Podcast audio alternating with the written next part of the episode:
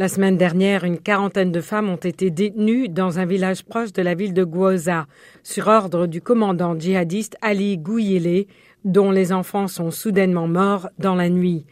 Dans des entretiens avec l'AFP, des proches et une femme qui s'est échappée ont déclaré que le commandant les a accusés d'avoir provoqué la mort de ses enfants par sorcellerie. Ali Gouillet, 35 ans, a demandé à ses hommes d'arrêter les femmes, a déclaré Talkwe Limbe, l'une des accusées. Elle dit avoir réussi à s'échapper pour se réfugier à Maïdougouri après le meurtre de 14 femmes jeudi. Samedi, quand elle est arrivée dans la capitale de l'État de Borno, 12 autres femmes ont été massacrées, accusées toutes d'être des sorcières. Boko Haram s'est emparé de Gwoza en juillet 2014.